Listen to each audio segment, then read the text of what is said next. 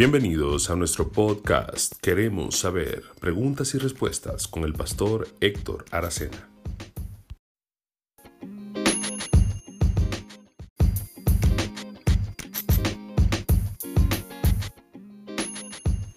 Hola, ¿qué tal? Bienvenidos en el día de hoy. Gracias por sintonizarnos y es para nosotros un placer poder entrar en contacto con cada uno de ustedes a través de este podcast Queremos saber. En el día de hoy hemos recibido la siguiente pregunta. Pastor, ¿cómo puedo yo trabajar el perdonar una traición?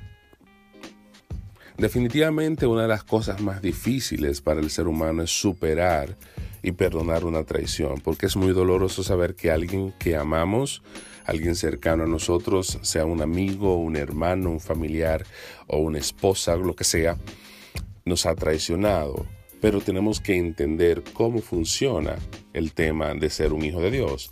Y es que nosotros somos llamados como hijos de Dios a tener amor en nuestro corazón hacia el prójimo como a nosotros mismos. Y esto nos enseña también que tenemos que tener una actitud de perdón. Porque el Señor nos dice en su palabra que si nosotros no perdonamos a los hombres sus ofensas, el Padre Celestial tampoco me perdonará a mí. Lo primero que tenemos que entender es que todos los seres humanos de la Tierra fallan, todos fallamos, todos cometemos errores.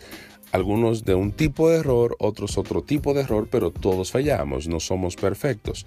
Cuando entendemos nuestra condición de imperfección, vamos a hacer mayor empatía con nosotros y entenderemos que las personas que me fallan, me fallan porque ellos tampoco son perfectos. Y de la misma manera en que Dios me perdona a mí en mis imperfecciones, yo debo estar en la disposición de perdonar a otros porque ellos tampoco son perfectos.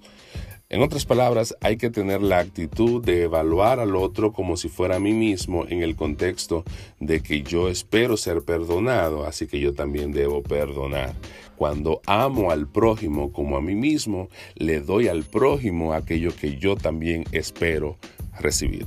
Definitivamente el perdón debe jugar un papel importante en la vida de un creyente porque en este mundo si algo existe y sobreabunda bastante son las traiciones y las ofensas y nosotros tenemos que entender que tenemos que lidiar con eso constantemente y tener nuestro corazón limpio, libre de toda raíz de amargura. El corazón eh, debe estar hábil para que el Espíritu Santo de Dios pueda habitar en él sin tener ningún tipo de rencor allí dentro.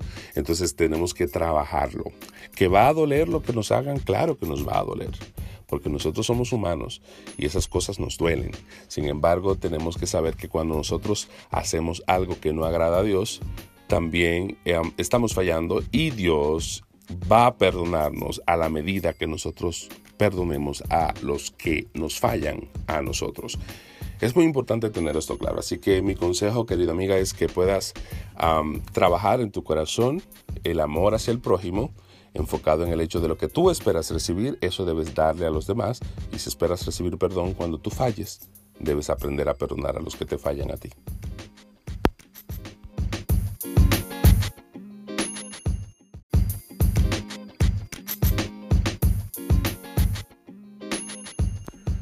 Gracias por escucharnos en el día de hoy. Queremos extenderte la invitación para que compartas este audio con otras personas, a la vez que te pedimos que si tienes alguna inquietud, puedes enviarnos tu correo a heao torrente de ideas 7 arroba gmail.com. Repito, heao torrente de ideas 7 arroba gmail.com y con mucho gusto estaremos dando respuesta a tus preguntas e inquietudes. Dios te bendiga.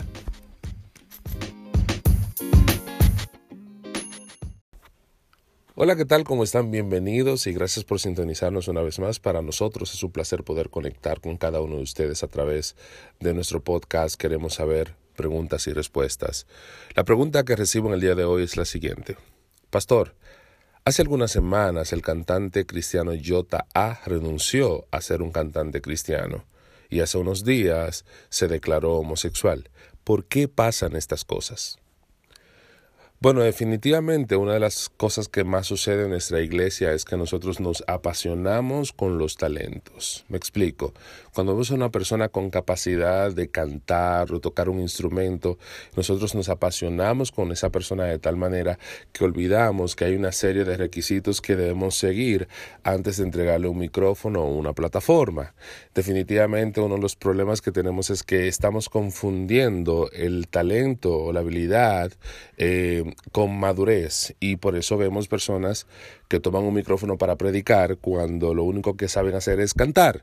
No están preparados teológicamente para dar una enseñanza bíblica, no tienen el conocimiento de la palabra y sus vidas en muchos casos ni siquiera han cambiado, no han tenido una conversión genuina.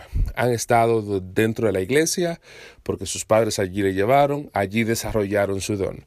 Uh, Jota no es el primer cantante que se desarrolla en el mundo cristiano y luego sale al mundo secular para obtener el éxito. Hay un sinnúmero de cantantes que han hecho esto, comenzando por el propio Elvis Presley. Eh, Elvis Presley conoció lo que es la vida cristiana estando dentro de la iglesia, pero aparentemente solamente lo motivaba el don. Una vez tuvo una oferta para salir de la iglesia, comenzó también a utilizar su don a nivel secular. Lo mismo pasa con Beyoncé, una cantante norteamericana o afroamericana que también creció dentro de la iglesia, conoció lo que era cantar dentro de la iglesia, pero tuvo una oferta musical fuera de la iglesia y la aceptó. Y un sinnúmero de cantantes. En otras palabras, hay gente que no está preparado para asumir una tarima eh, cristiana, para asumir una plataforma cristiana, pero tiene el don. Y los pastores a veces se cegan con esto, se apasionan con el don, o los familiares entienden que esa persona le tiene que servir al Señor. El propio Yota en un testimonio que estaba dando, decía cómo su madre rechazó una oferta de un productor y le dijo, mi hijo solamente le canta al Señor. Esa fue la respuesta que dio la madre. Hubiese sido interesante saber si el niño realmente quería cantar solamente para el Señor.